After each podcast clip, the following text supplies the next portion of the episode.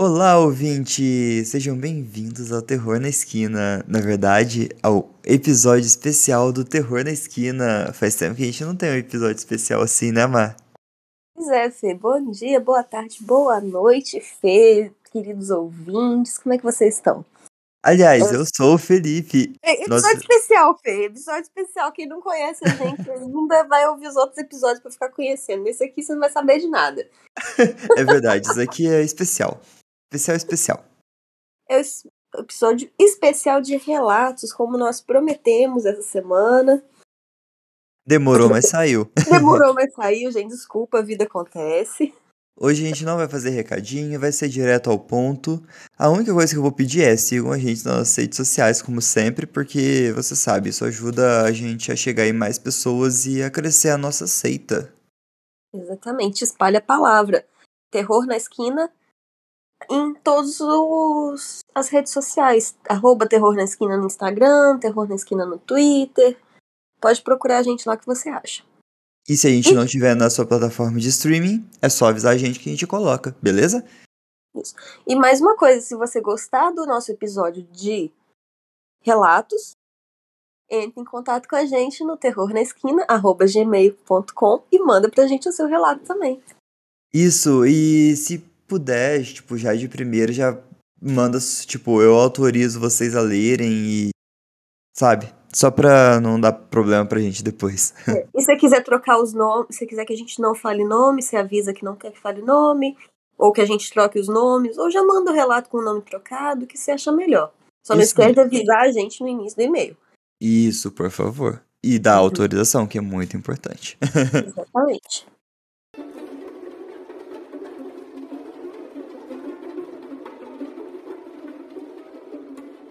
Mas, vamos começar então? Vamos começar bravo, com um áudio. Então, pode me mandar esse áudio que eu fiquei. Gente, quando o Fê me encaminhou esse áudio, eu fiquei apavorada. Eu acho que é o melhor jeito de vocês conhecerem essa história.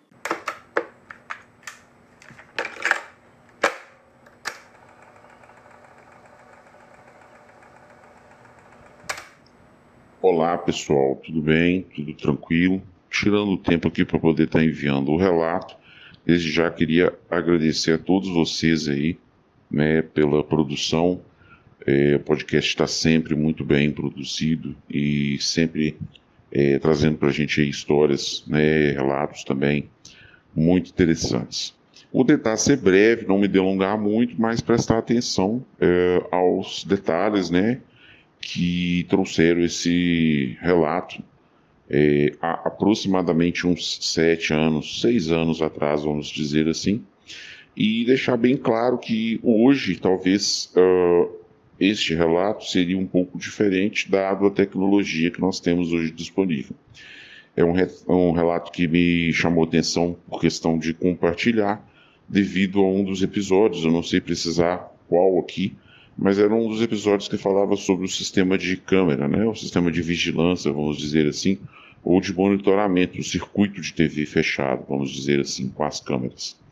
E durante uma época, ah, eu me reunia com alguns conhecidos, alguns amigos, e sempre durante o em torno desses encontros aparecia a oportunidade de a gente relatar alguns casos, algumas experiências assim, vamos dizer, ah, fora do comum ou até mesmo sobrenaturais. E para o nosso deleite desse encontro em questão, eh, trouxe esse relato um colega nosso que ele trabalhou já em manutenção, instalação e também monitoramento de câmeras. Ele hoje não trabalha nessa área, tá? Só para deixar bem claro durante o relato. E também a, a empresa em que ele prestava serviço, até onde se sai, eh, sabe, eles também mudaram de, de ramo. Então, eh, só para ambientar, com este relato, ele se passa em um galpão desses bem grandes, de estoque, né, de creio de mercadorias. E este colega meu, esse conhecido, na verdade, do pessoal, trabalhava lá prestando algum tipo de assessoria ao sistema de vigilância que havia nesse galpão. Só para deixar bem claro, quando eu falo galpão, quando eu falo o estoque, eu quero dizer ah, aquelas coisas bem grandes, aqueles galpões bem grandes mesmo, onde a gente tem aí um tipo de distribuição, na verdade, de mercadorias, de alimentos, né? Neste caso, era uma rede de atacados e uma rede de supermercados também da região onde eu residia na época.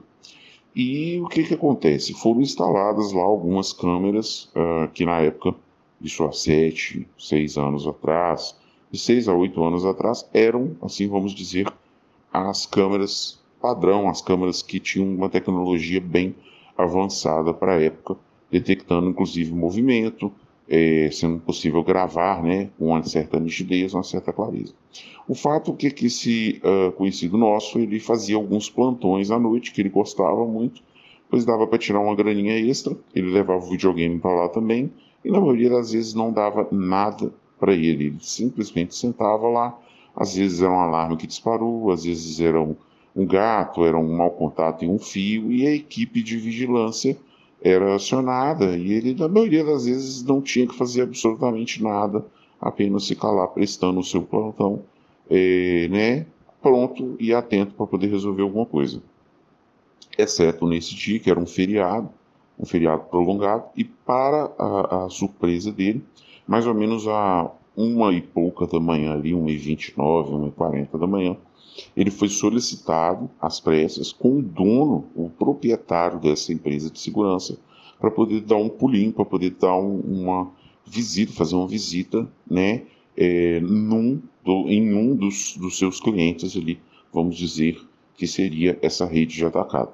E para a, o espanto dele, foram ele, o próprio uh, dono da empresa onde ele trabalhava de vigilância, e também chegando no local lá, ele conseguiu é, ver que estava o dono da rede de supermercados, da rede de, de, atacados, né? O que era uma surpresa muito grande, que era uma pessoa bem rica, uma pessoa de posses, né? E ele já sentiu ali que havia alguma coisa meio que estranha, né?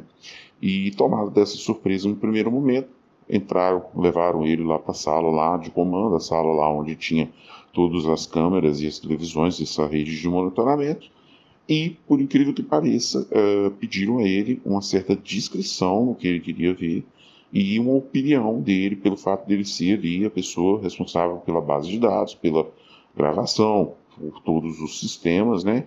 E ele sentiu que era algo bem estranho que estava acontecendo. E falaram com ele: olha, a gente precisa da sua opinião aqui para poder estar tá sabendo o que é que está acontecendo. Vamos aos fatos, né? É, ele então estarrecido e contando isso para a gente também, a gente notou que ele ficou um pouco assim bem uh, né, abalado é, emocionalmente. Ele descreve o que seria em alguns dos corredores algo parecido, algo muito semelhante ali a uma sombra, uma silhueta em formato humanoide, em formato de humano, porém ela não tinha face, não tinha nenhuma característica, era apenas como se fosse uma sombra. Um, não seria até um vulto, era uma coisa bem densa no formato de um, de um ser humano, andando tranquilamente por entre os corredores e às vezes passando até mesmo no meio das mercadorias que estavam empilhadas entre as paredes. Uh, não obtive tanto relato assim dele detalhar muito, mas aparentemente isso durou ali alguns minutos na faixa de 8 a 10 minutos e estavam registrados uh, no sistema de câmera, no sistema de segurança. Ele então, né, é, estarrecido com aquilo, partiu para a opção mais óbvia que teria ali, que seria o quê? Perguntar se aquilo era um tipo de brincadeira. Ri, né, meio que nervoso, deu uma risada e perguntou ao chefe dele, o proprietário da empresa, no caso, falou: o que está acontecendo? Isso é uma pegadinha? É, o que está acontecendo aqui? Né? Me diga, por favor. E olhou também para o outro dono do, do, da rede de atacadistas, aquela coisa toda, e todos os dois estavam bem sérios e falou: não, pelo contrário, é, a gente precisa da sua opinião como técnico aqui para explicar, para a gente dar uma explicação plausível disso aí. E ele então começou a verificar, né, com bastante receio, mas tinha mais gente lá, os seguranças, essas coisas todas, começou a verificar o que poderia ser, de repente algum mau contato, de repente alguma lente captando alguma coisa, né? Mesmo assim, ele já sabia que ia ter alguma coisa muito estranha ali, que era o fato de que é, é, o que foi captado ali passava por entre objetos, né? E realmente, depois de checar tudo, olhar tudo, ele não teve outra explicação senão falar que era aquilo ali mesmo que estava sendo captado. E muito atônito com aquilo tudo, muito estarrecido, vamos dizer assim, é, agradeceram a ele e também ao dono da empresa. Foi pago a eles uma quantia ali pelo plantão, né, pelo fato de eles terem ido lá essa hora da noite. E até onde se sabe, é, esses registros não foram né, revelados, não foram aí, é, publicados em lugar nenhum, para primeiro guardar né, a questão ali mesmo do, do, do, lugar, dessa rede de supermercados, da rede de atagadistas ali. E também pelo fato de que é, era inexplicável, uma coisa que ninguém poderia falar, ninguém poderia dizer, né? Tempos depois né, que isso aconteceu, ele realmente contou esse relato para gente e ele não estava mais trabalhando nessa empresa, essa empresa também inclusive se desfez, é, se dissolveu, né, não, não existe mais, a empresa de segurança, parece que o pessoal mudou de estado, mudou para outra região, e ele também mudou de ramo. Mas fica aí o relato, então, do que, que é que poderia ter sido captado pelas câmeras, e a questão também envolvendo o medo, né, o, todo o receio ali de ter isso divulgado de alguma forma e ser interpretado de outra forma e enfim coisas que a gente não consegue explicar direito mas pelo fato de como esse conhecido nosso, esse colega contou, realmente é algo que ele, ele presenciou, ele viu ali. Uma pena que a gente não tenha essa filmagem para quem tem coragem de ver, assistir, né? Muito obrigado mais uma vez aí e esperamos mais episódios cada vez mais aí é, bem produzidos e com qualidade de sempre, com os relatos e também uh, os materiais aí que são colocados para o nosso deleite aí. Muito obrigado.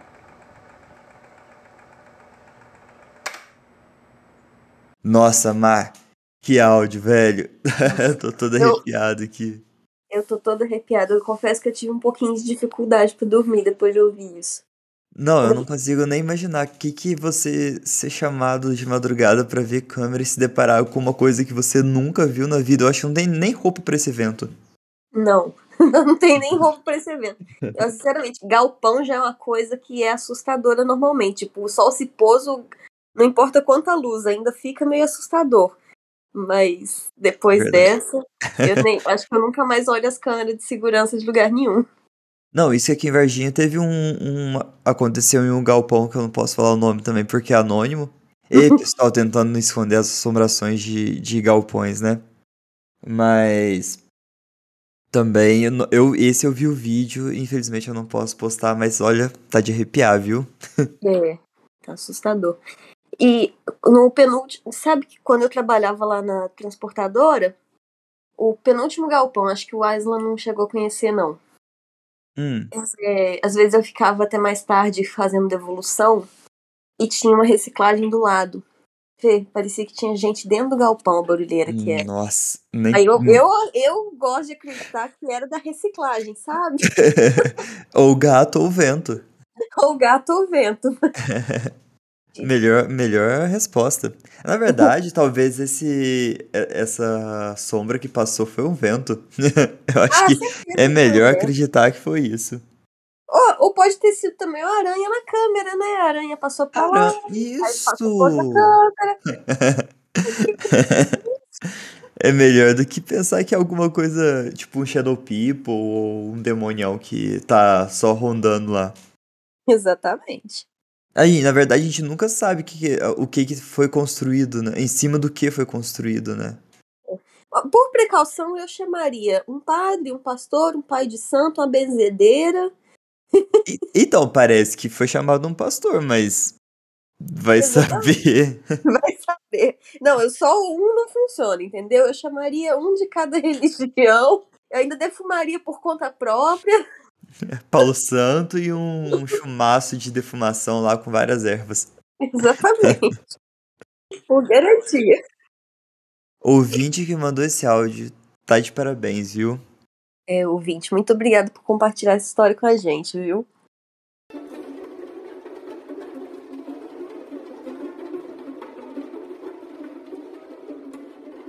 Vamos pro próximo relato?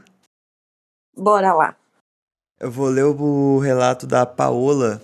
Oi, Paola, muito obrigada por mandar seu relato. Bora lá. Vamos lá. Ela mandou duas histórias. História 1. Há uns 10 anos, minha família alugou um apartamento no mesmo condomínio que moramos para que nosso apartamento pudesse passar por uma reforma. Ficamos um mês lá e minha irmã nunca gostou do apartamento. Não ficava sozinho e se tivesse mesmo que ficar, ela colocava um filme e ficava sentada numa cadeira. Não se mexia até alguém chegar lá e sempre falou que tinha a impressão de que estava sendo observada. Tirando minha irmã, para o restante da família, ficar lá sempre foi tranquilo. Até o dia que estávamos fazendo a mudança de volta para casa. Hum, nossa, é perigoso, hein? mudança, gente, mudança já é triste, né? Mudança de volta. É. Não, isso você tem que. A, a, o ambiente já fica todo carregado com a energia das pessoas que saíram de lá, né? Uhum. De manhã, meus pais estavam tomando café e o celular da minha mãe, que estava numa mesa ao lado onde deixávamos todos os celulares, começou a tocar. E quando ela foi ver, no visor mostrava que era o celular do meu irmão que estava ligando para ela. A questão é que o celular do meu irmão estava exatamente ao lado do celular dela e sem nenhum sinal de estar fazendo uma ligação. Mas, como tinha muita coisa pela frente, a gente deixou isso pra lá. Depois disso, algumas caixas super pesadas que minha mãe tinha colocado sozinhas em cima do guarda-roupa precisaram de duas pessoas para tirar a caixa lá de cima e para carregar também. Então a gente ficou se perguntando como ela conseguiu colocar aquela, aquela caixa sozinha lá em cima. Poder da mãe. Mãe de mau humor. Ninguém me ajuda nessa casa. Cata a casa. Mãe tonelada e coloca em outro lugar. Vocês vão ver quando eu sumir. Aí vocês vão sentir minha falta. É o poder do ódio da mãe, é verdade. Ninguém vai me ajudar, então eu vou colocar sozinha lá em cima. E lá ficou. É, não, mas. É... Gente, desculpa, mas pode ser encosto também que sentou na, na caixa e tá passeando. Ai, Marina, que, que pesado. Tem as duas opções, o ódio da mãe É o encosto que subiu na o encosto que subiu na caixa depois. Justo. Vamos lá.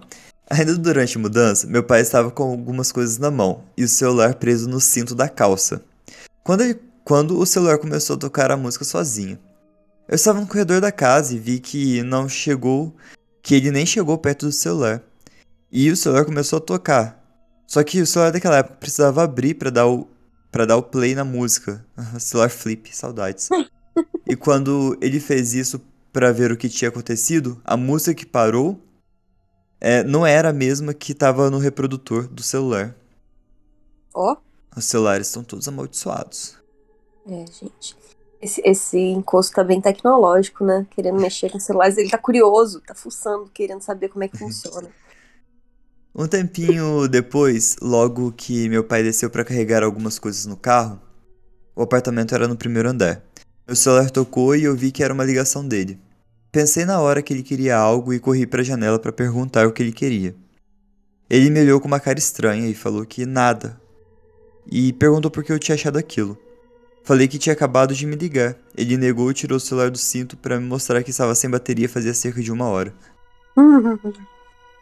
Como as coisas ainda estavam uma bagunça na nossa casa e eu precisava me arrumar para sair, eu resolvi tomar banho no apartamento alugado e pedi para minha irmã ficar lá comigo para que eu não precisasse parar toda a mudança para trancar a porta e tomar banho. Enquanto eu estava lá, eu ouvi minha irmã conversando com meu pai e meu tio que estavam fazendo a mudança. Mas quando eu saí do banheiro, eu vi que ela estava sozinha. E ela me perguntou com quem eu estava conversando, porque me ouviu falar ao telefone pelo, pelo viva voz com alguém. E eu entrei e saí do banho sem falar com ninguém. É, A energia desse apartamento tá pesadinha, hein? não é? No final das contas, descobrimos que o apartamento onde ficávamos foi de uma senhora que morreu atropelada na rua do lado do condomínio. Na época, ela estava voltando do mercado e acabou sendo atropelada por uma ambulância. Nossa, desculpa. Que irônico, né? Atropelado por uma ambulância é muito triste, gente. Desculpa. Pelo menos o socorro tá ali, né? Né? Minha mãe achou que poderia ser a minha avó que voltava do trabalho no mesmo horário. E foi até lá ver. Encontrou os donos de uma banca de jornal que tem na esquina e que juntaram as coisas da senhora para não ficarem jogadas. E deram para minha mãe levar os tomates dela para não ficar na rua. Uns três dias depois, eles foram avisar que a senhora tinha morrido e minha mãe acabou jogando os tomates fora. Depois que voltamos para casa, sempre tiramos sarro falando que a senhora tinha voltado para buscar os tomates. engraçado, mas às vezes foi o que aconteceu. Às vezes era a senhora tentando se comunicar pelo telefone, né? É. Tentando usar o objeto para se comunicar. Aí você finalmente atende e aí Que é? do outro lado do telefone. Ai, que horror. eu Ai, Ai, não atenderei mais telefone. Não atenderei mais telefones. Nunca mais. Eu já não atendo.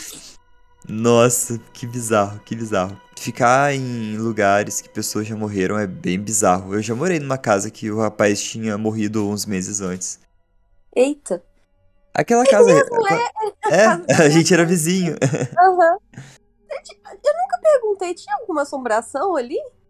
Bom, olha, tinha, mas eu não acredito que era bem assombração, sabe? Eu acho que era problema na casa mesmo.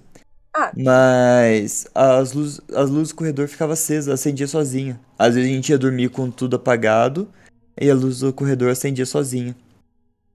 Ah, os meus cachorros paravam pro, pra porta de entrada, não pra porta de entrada, pra porta da sala. E ficavam latindo pro nada, de madrugada. É. E uma vez o Scooby, Scooby é um dos meus cachorros.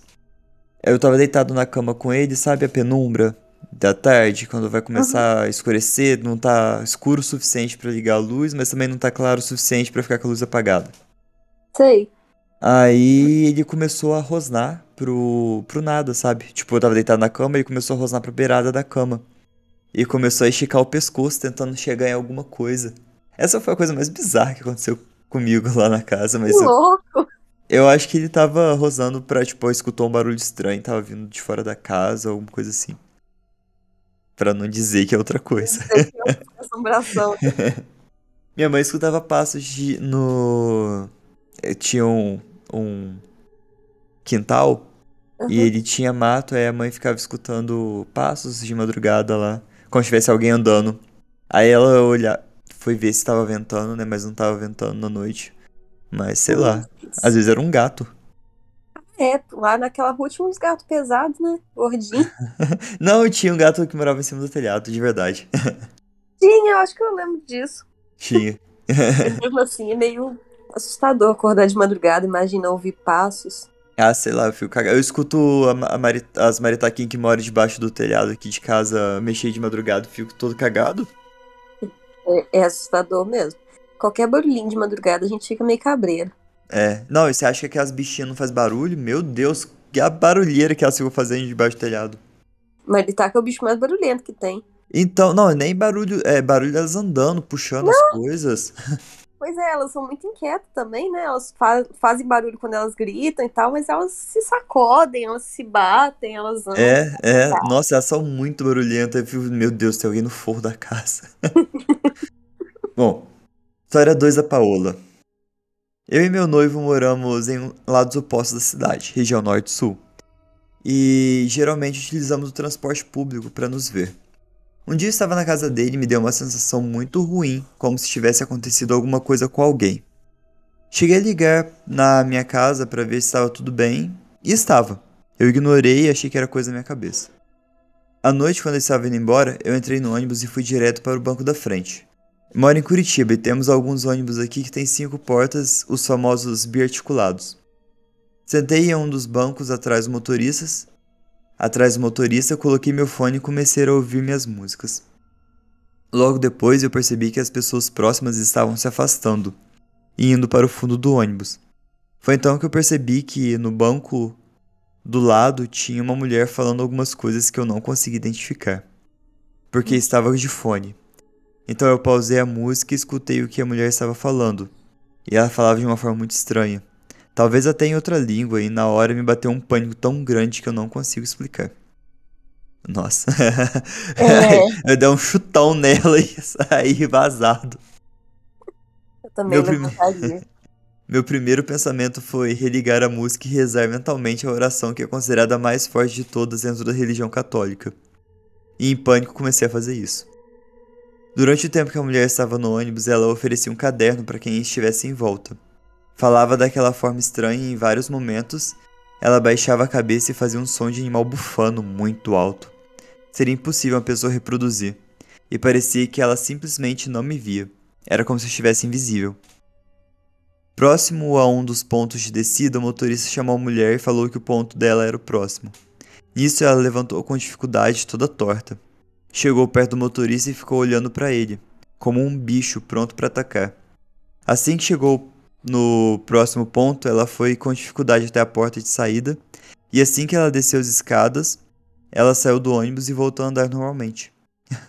Continuei minha viagem, que estava na metade, e quando cheguei na minha casa eu estava tão branca e com uma cara de pânico que a primeira coisa que minha mãe fez foi me perguntar o que tinha acontecido.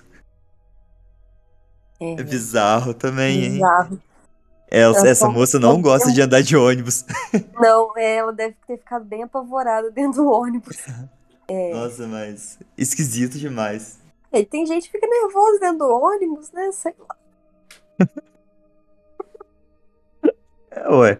Nossa, mas imagina, eu não sei, eu ia sair também de perto, eu ia lá pro fundo do ônibus, igual o pessoal tava fazendo. Paola, muito obrigado por ter mandado seu relato, viu? Valeu, Paola. A gente gostou bastante. Se tiver mais história, manda aí. Isso aí, manda pra gente.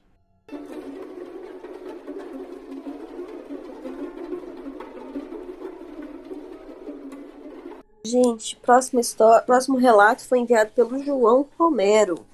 Ele colocou até um título, chama A Noite. Vamos lá?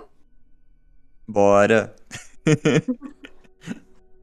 Tinha por volta de sete ou oito anos e dormia na sala de casa com o colchão no chão, junto com o restante do pessoal de casa. A sala era grande e minha cama ficava em direção a um corredor, para onde iam os quartos e banheiros. Ficava escuro à noite por não ter entrada de luz, e também ficava próximo à porta da cozinha.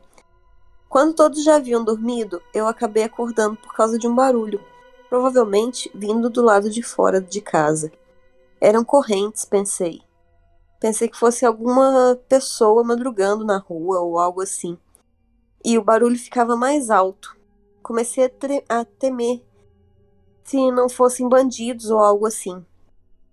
As correntes ficavam mais próximas, mais altas, e eu já não sabia distinguir se vinha do lado de fora ou de dentro da casa. Parecia vir de todos os lugares, todos os lados, do corredor em direção aos quartos, e comecei a ouvir choros na cozinha, risadas de crianças. Comecei a suar de medo, paralisei, não via mais nada. Mas eu continuava ouvindo aqueles barulhos extremamente altos de correntes, gritos, choros, risadas, tudo misturado. Eu ficava me perguntando como ninguém havia acordado com aquilo. Me escondi embaixo da coberta e fiquei tentando me forçar a dormir. No dia seguinte, fui falar com os meus pais sobre os barulhos. Disse que mal tinha conseguido dormir e perguntei como eles dormiram com tanta balbúrdia.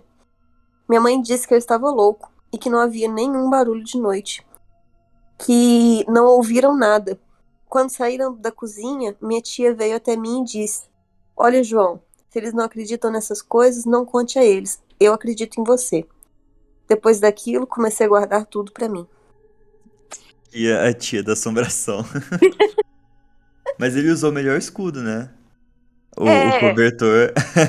O- A cobertinha mágica é o melhor escudo que tem. o melhor escudo. Pelo menos ele teve umas horinhas de sono com o escudo levantado. Mas. Nossa, bizarro. Eu ia ver o que que era. Falei assim, ah, pô, deixa eu dormir, caralho. Aqui não. Vai fazer barulho em outro lugar.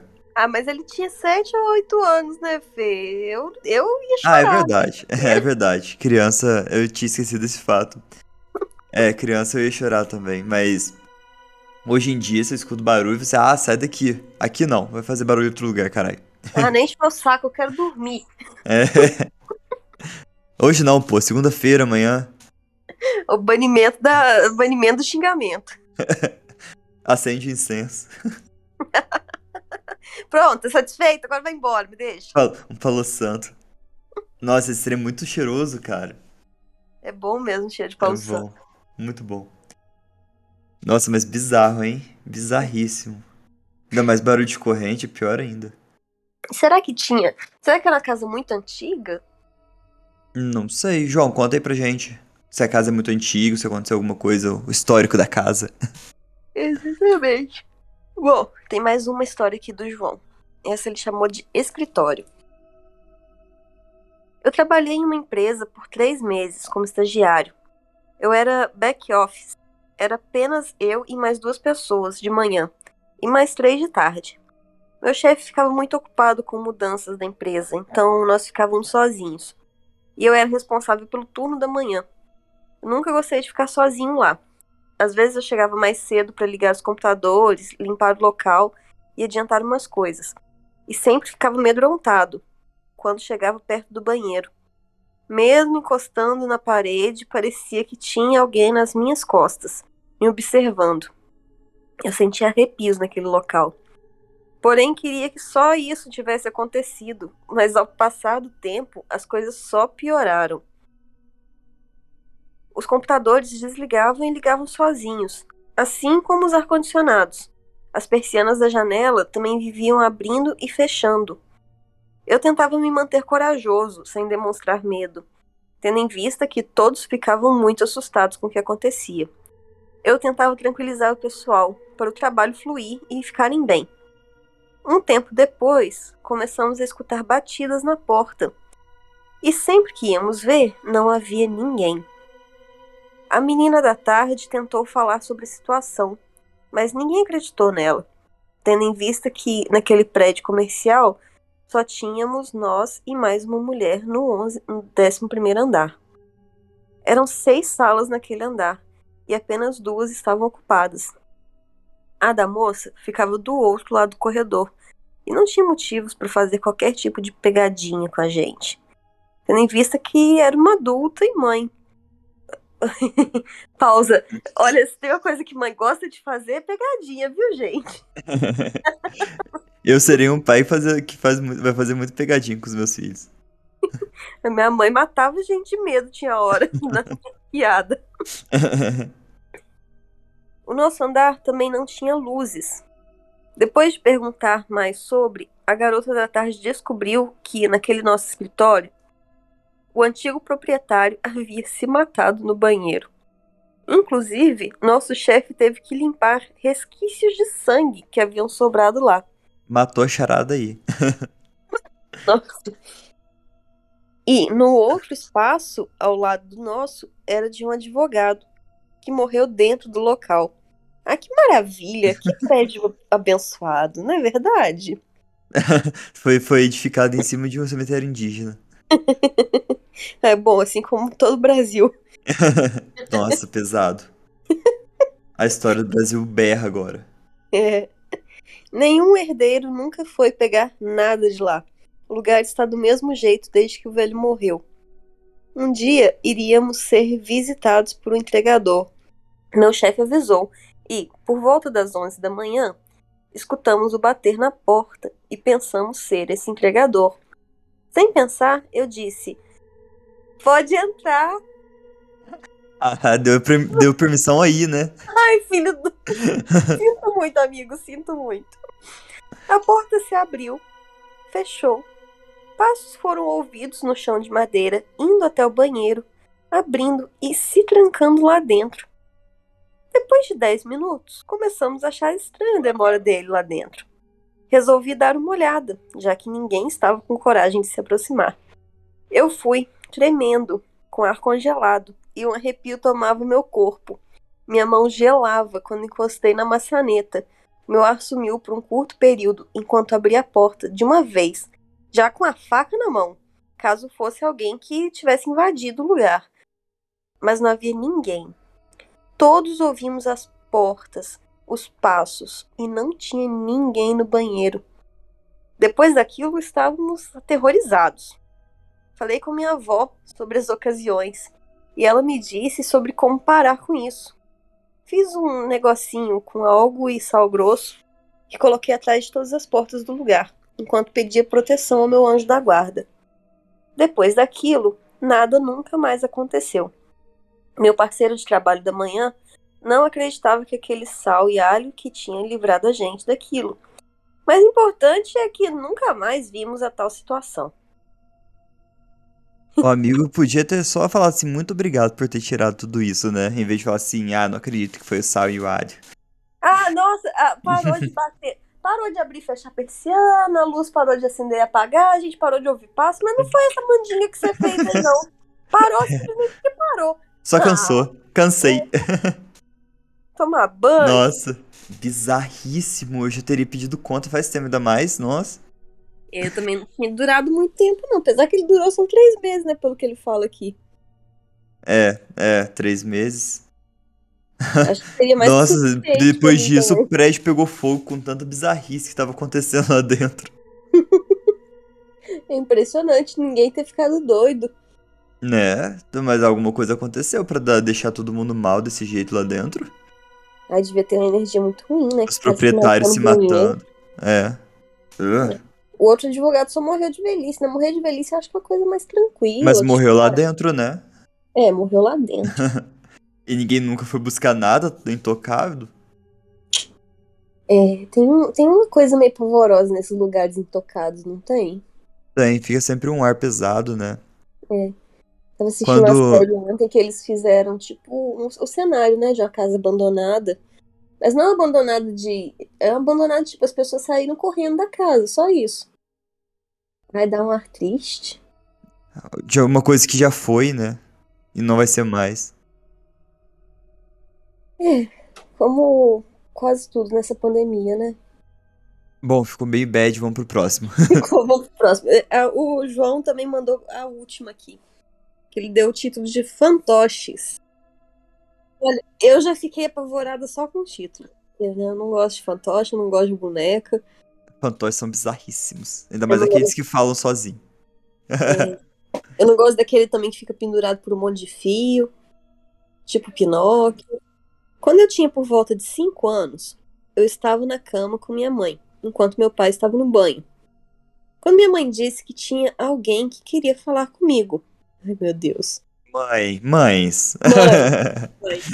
Olhei para a cabeceira e, saindo das frestas, saíram meus dois fantoches, que tinha. Conversaram comigo, brincaram, até pegaram na minha mão. Senti uma mão dentro dos fantoches. Eu nunca fui uma criança boba, não acreditava em Papai Noel, Coelho da Páscoa, nem em Fada do Dente, nem nada disso. Então eu já pensava que meu pai estava com aqueles fantoches, e só ligaram o chuveiro para me despistar. Minha mãe sempre me olhava sorrindo enquanto eu falava com os bonecos. Até que eles disseram que tinham que ir embora. Eles desceram a fresta e rapidamente eu olhei embaixo da cama, querendo pegar meu pai no pulo. Porém, apenas vi os fantoches deitados em um travesseiro, sem ninguém lá embaixo. Depois de dois minutos, meu pai saiu do banho. Aquilo não era possível. Olhei muito rápido. Não tinha como meu pai ter saído debaixo da cama e ido ao banheiro tão rápido sem eu perceber. Fui até ele e disse: Eu sei que era você com os fantoches. Ele me respondeu: O que você está falando? Eu estava no banheiro. Minha mãe não dizia nada e fiquei perplexo com aquilo, sem saber o que era que estava brincando e conversando comigo. ah, mas cadê o lado da tua mãe? Se dá fofoca pela metade, você vai matar um fofoqueiro desse jeito. Exatamente, o que, que sua mãe acha disso? João, por favor, conversa com a tua mãe, fala pra te contar essa história e, e depois você manda pra gente, que eu fiquei curioso. Ai, ai, eu, to- toda vez a gente pede o resto, o resto da história pros ouvintes, a gente não se É. contenta. Pô, não, que bizarro. Cê- os dois fantoches vai, brincam com ele e a mãe deve ficar aquele sorriso nervoso, tipo, meu Deus, o que que tá acontecendo aqui? Socorro, me tira daqui, socorro. Não, cara, que, que bizarro, que bizarro. Não, mas eu quero saber o que que tua mãe acha disso, João, de verdade. O que que tua mãe achou naquela época? Exatamente, conta pra gente. Ela vai falar, ah, não aconteceu nada, foi tudo invenção da tua cabeça. Eu vi você fingindo, aí você, jog... aí é, você ficou brincando com os fantoches, aí você jogou eles embaixo da cama, olhou pra debaixo da cama. É o tipo de coisa que a mãe diria. É. Nossa, eu fiquei curioso agora. Mas olha, bizarríssimo, cara. Se tiver mais história, pode mandar aí pra gente. Que vida emocionante. É, é muito emocionante. Você já pensou em procurar uma bezendeira? Corre ali na esquina, na tia. Exatamente. João, valeu por ter mandado os seus relatos, cara. Muito maneiro, muito maneiro. É, valeu mesmo.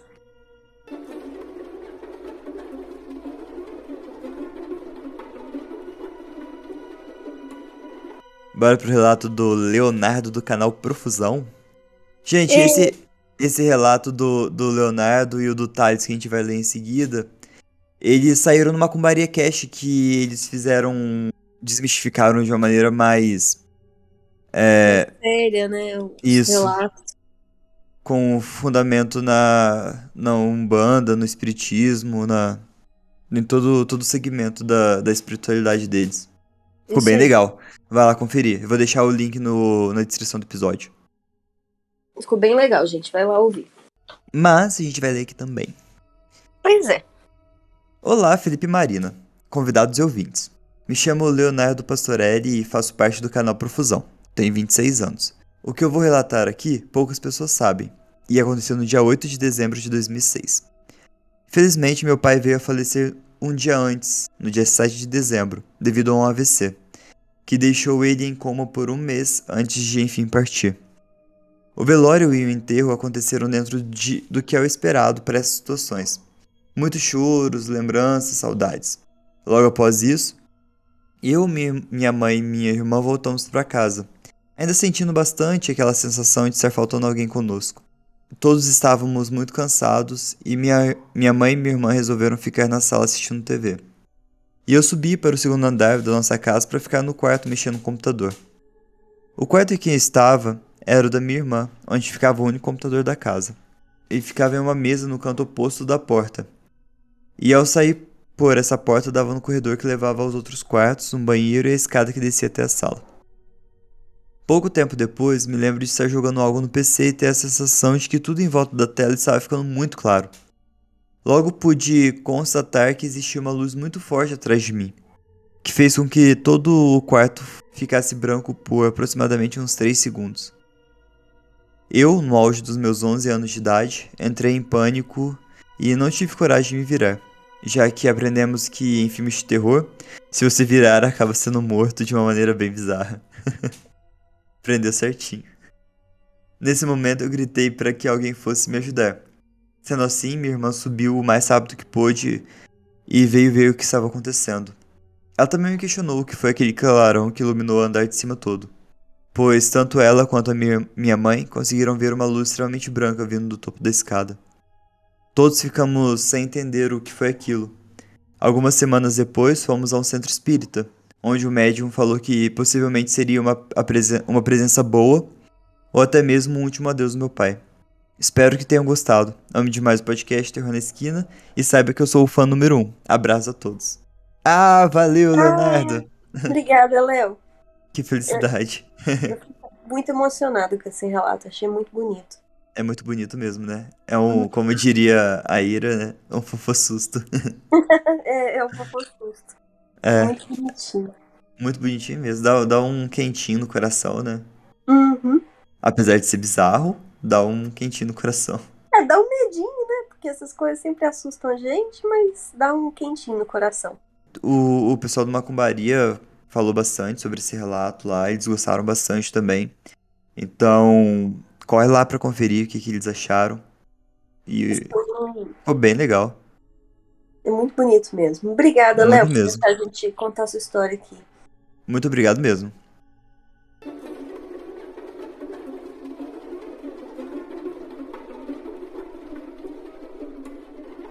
Então, vamos pro próximo.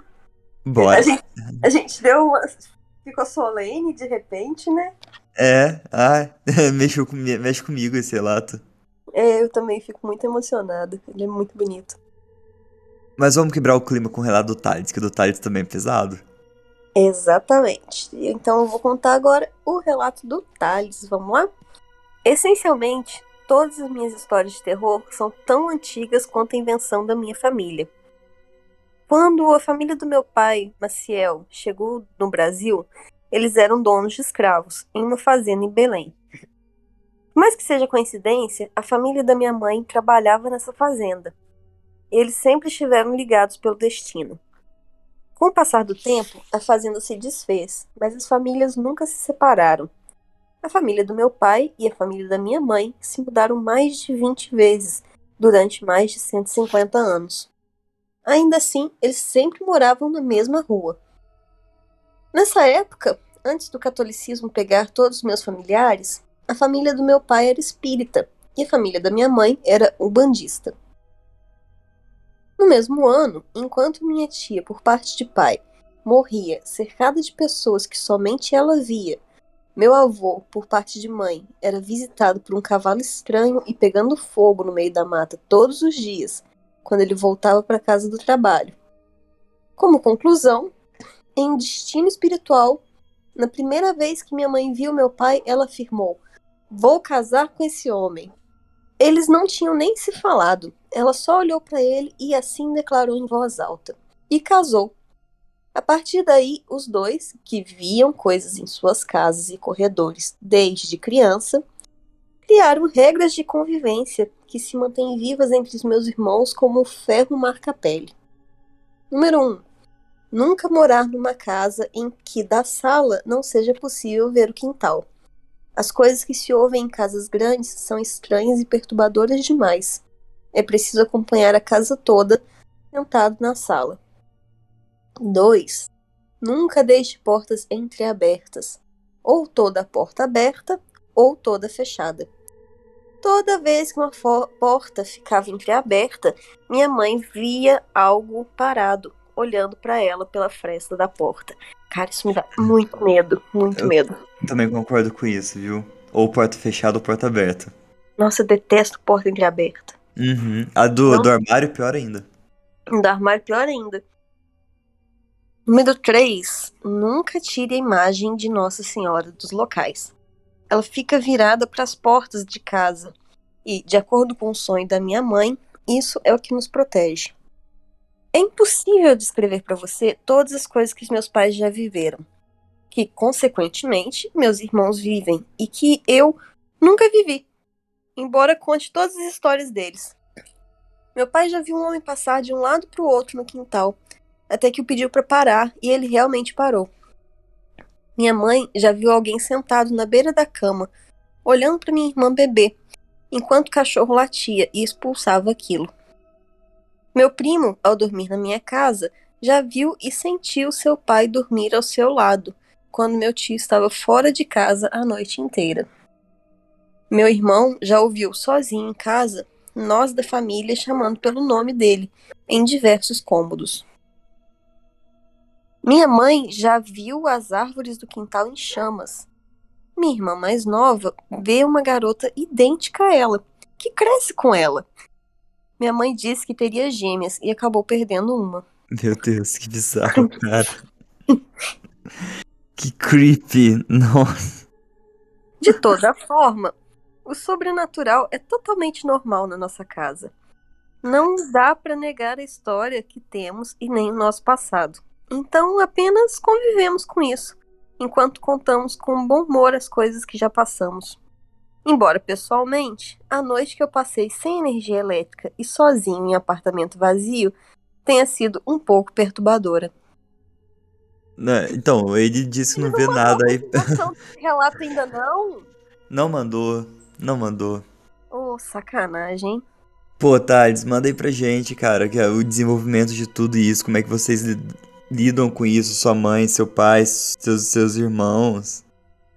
Conta pra gente aí o que, que aconteceu. Porque é muita, muita coisa, né? Muita coisa que acontece, é muito bizarro. É perturbador até, né? Se você não souber É. lidar com isso. Dá o medinho mesmo, né? Não cagar assim. Cagacinho? Ca- Porra, Coisa diária, né? Aquele cagacinho diário pra manter a forma. todo dia, né? Só uma quinta-feira. Toda quinta-feira. Não, nossa, eu não, eu não conseguiria lidar com. Eu não ia conseguir ficar assim, não. Na, nossa, acontecendo tanta coisa bizarra. É, no final você acaba acostumando, né? É, você acaba acostumando, tipo, ah, o leite tá fora do lugar. Ô, Gasparzinho, onde é que você pôs o leite? Aí você olha em volta, o leite tá ali naquele lugar. Obrigada. Devolve, devolve, valeu. Devolve. As latas empilhadas. Gente, eu não chamei de Gasparzinho fazendo troça, não, viu? Eu chamo tudo quanto é assombração de Gasparzinho. É pra dar um apelido carinhoso pra não falar que é o Bel. É, é, exatamente. pra não ficar tão apavorada. Thales, valeu pelo relato, cara. Tô esperando aí a continuação, o desenvolvimento do, desse seu relato. Exatamente. Você deixou um cliffhanger pra gente que a gente tá quase indo aí te bater pra se contar. Já quero a segunda temporada.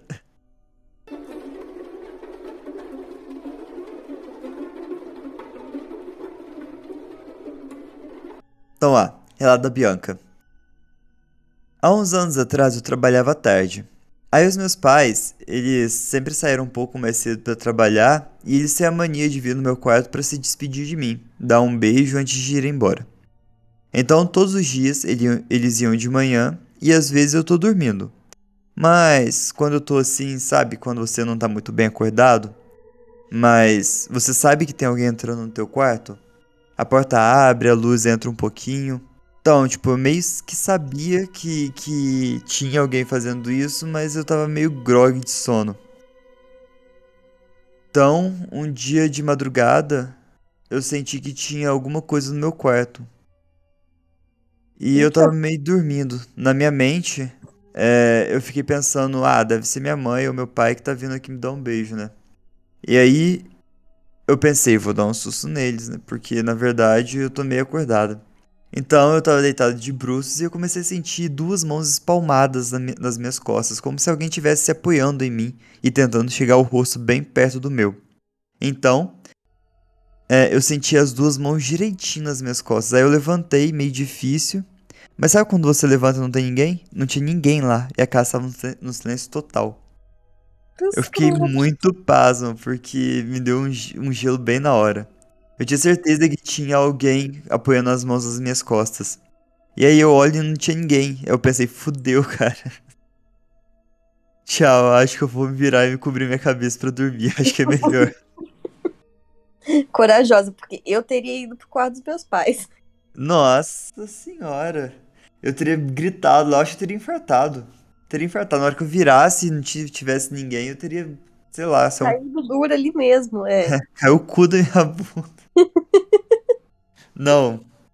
Ela sentiu, cara. Ela sentiu alguém spawnando nas costas da mão Ela dela. ouviu alguém entrando no quarto. E aí ela sentiu uma mão espalmada nas costas. Duas mãos espalmadas nas costas. Nossa. Eu não, eu não ia dormir nesse quarto nunca mais. Nunca mais. Só ia dormir com os meus pais. Só. Ia mudar meu quarto pra sala. Qualquer coisa do tipo. Nossa, eu não sei como é que ela viveu com essa história depois disso. É, gente, sono, Lembra. sono pesado. Chazinho de melissa pra ajudar a dormir. Exatamente. E um banimento forte. É uma oração, um banimento, as coisas assim. Um incenso, uma vela. Credo. Credo mesmo. Nossa, Bianca, eu espero que você tenha superado isso bem, viu? É, a gente espera que você tenha ficado bem, Bianca. Muito obrigado. Nossa, muito bizarríssimo. Bizarríssimo. Muito obrigado, Bianca. Obrigado por mandar o relato, Chuchu.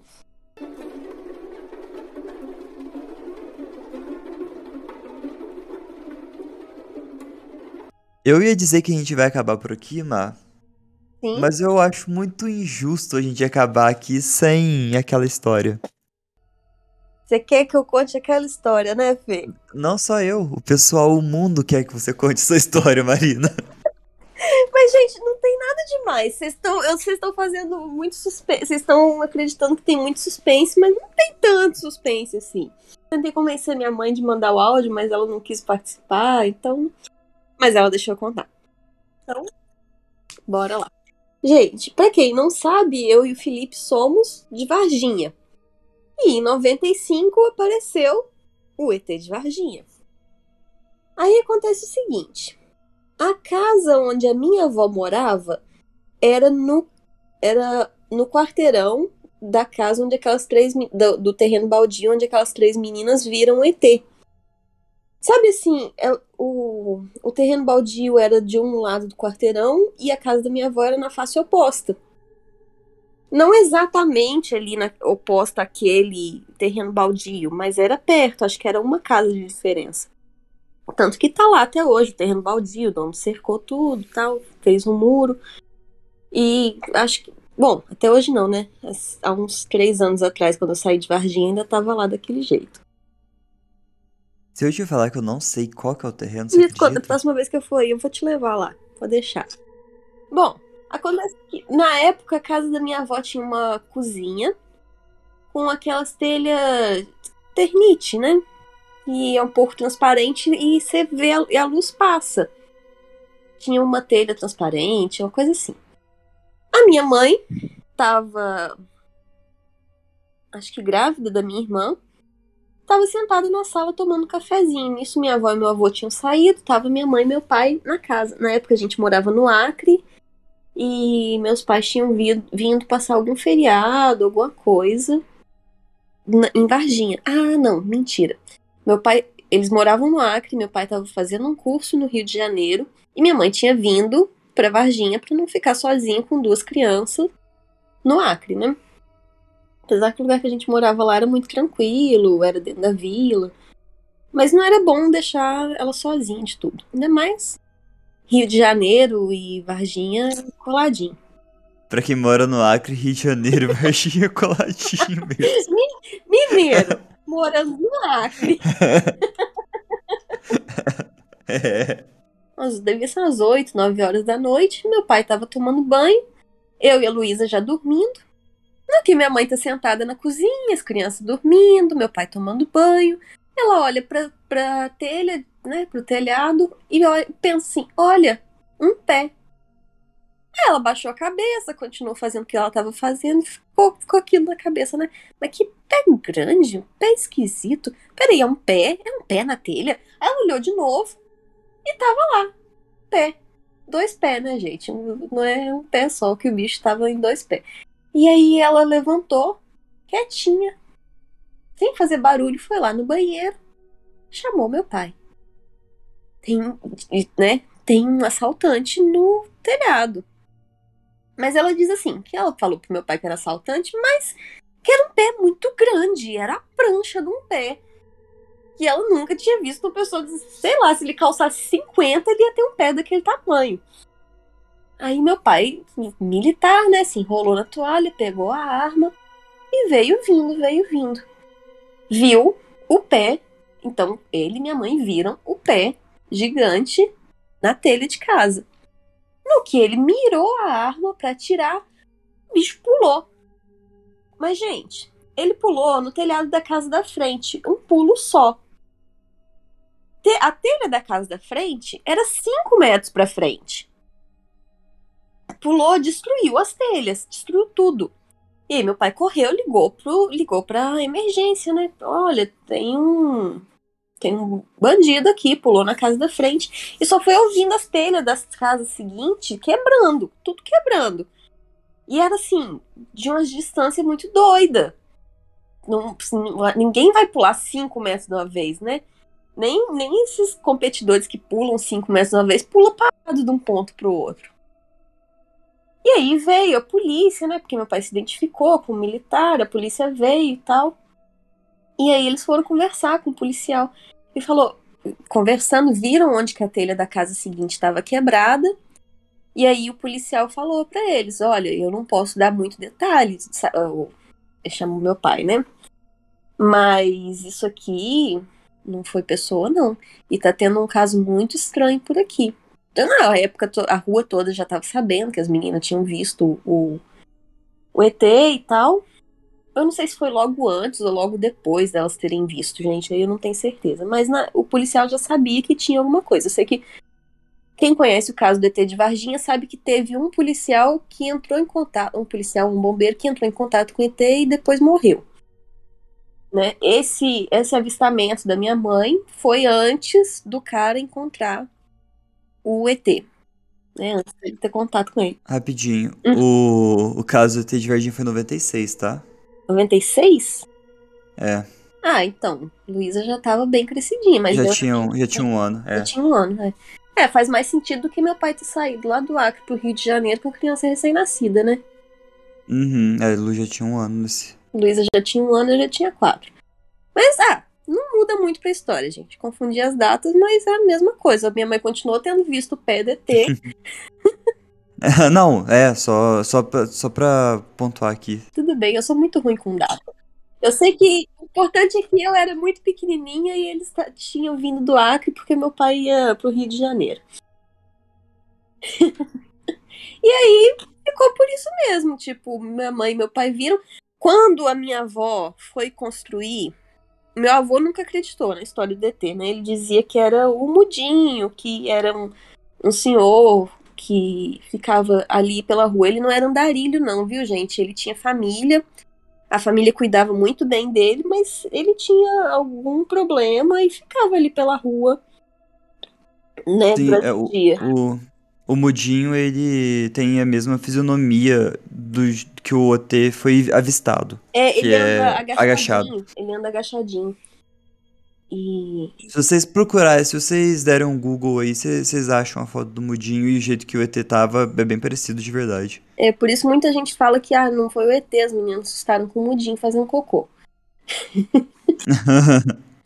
E eu lembro assim que ele não era um andarilho, não era um, um morador de rua, não. Ele tinha família ali, a família cuidava bem dele. Porque às vezes a gente vê nos lugares assim, ah, mas era, era um morador de rua, era não sei o que, não era não.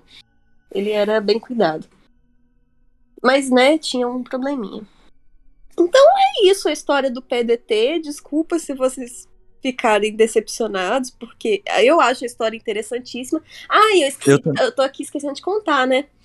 Meu avô não acreditava, minha avó também não, mas quando eles foram reformar a cozinha, trocar as telhas para fechar a, a cozinha, tava lá a marca do PDT na telha.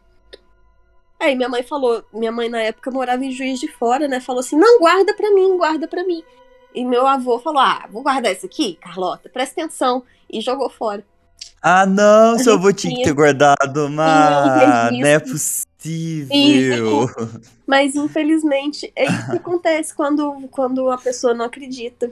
Não, ela joga fora as evidências. É, que triste, mas agora ufólogos do mundo inteiro vão procurar você. Ah, mas eu duvido, eu acho que deve ter um monte de relato naquele período. Acho que foram uns dois meses, assim, entre ele ser vi- entre o ET ser visto no zoológico e aparecer Sim. lá. Sabe? Muita gente deve ter tido caso estranho. Se você é de Varginha, tem um caso estranho na época do ET, manda pra gente, que eu aposto que tem muito. A gente conta anônimo. Exatamente. Porque isso é perigoso falar as coisas do ET aqui em Varginha. O pessoal de preto anda aparecendo. Sério? Ainda bem que eu tô longe. Tem uma lenda urbana aqui em Varginha que se você parar pra perto do, do terreno onde aconteceu o avistamento e ficar lá um tempo, você vai ver homens de preto andando por lá. Ah, eu já fiquei muito por ali, nunca reparei. Será que é porque eu era criança? Eles não, não achavam que era uma ameaça? Não sei. Sei. Mas é, É. tem essa lenda urbana aqui em Varginha. Eu não sei se eu acredito ou não no, no ET de Varginha. Sua mãe viu o pé do ET, então me faz acreditar um pouco mais.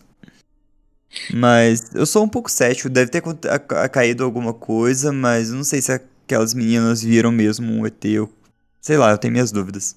É. E a gente não vai saber, né, Fê? Alguma coisa estranha aconteceu, Alguma mas coisa não. estranha aconteceu. Se for um É. ET, se for um bicho, for uma pessoa fantasiada, brincando com os outros por aí, não, nada vai dizer. A verdade é essa, nada vai dizer. Eu gosto muito dessa história. É muito gostosinha essa história. É muito bom. Boa ela contando, pena que ela não, não quis gravar o áudio. Ai, que pena. quem sabe? Quem sabe? Quem sabe a próxima, gente? De uma hora eu vou convencer minha mãe. Pô, Marina, agora a gente precisa de mais uma história pra prender os ouvintes, né? Pra fazer um cliffhanger. É, Acabaram as minhas histórias. As minhas também acabaram. A minha mãe tem umas histórias boas, tipo, quando a gente morou no Acre, a gente morou no... A primeira casa que a gente morou tinha morrido uma senhora lá dentro. E aí, Ah, ninguém queria alugar a casa, tanto que meus pais mudaram pra lá é, e alugaram a casa por um preço muito barato, era um sobrado. Era uma casa muito boa e tal. Foi antes deles mudarem pra dentro da vila. E ninguém queria alugar a casa, né? Minha mãe conta que eu tava pequena, tinha um ano, um ano e meio, acho quando eles mudaram pro Acre. E que às vezes ela tava me dando banho no banheiro, a porta começava a fechar, ela falava assim: Não, eu tô aqui dentro ainda, fecha não. E a porta abria. pelo, menos era, pelo menos era um, um espírito consciente. Era um espírito consciente, tipo, calor do caramba no Acre, porque né, às vezes a vovozinha, ah, eu vou fechar a porta pra não dar friagem na criança. E não, mas eu tipo, no Acre não tem friagem. friagem. A friagem é melhor, cara. Rio Branco, friagem, não tem friagem. É, friagem, que friagem. Boa. Ai, que massa. Mas assim. É. Eu vou tentar reunir algumas histórias de familiares meus para contar para vocês. Isso. Eu vou ver se, eu, se, eu, se minha mãe conta mais algumas. As histórias dela são muito boas também. Ah, sua mãe é uma ótima pessoa, mas. Ela é, verdade. Adoro, adoro.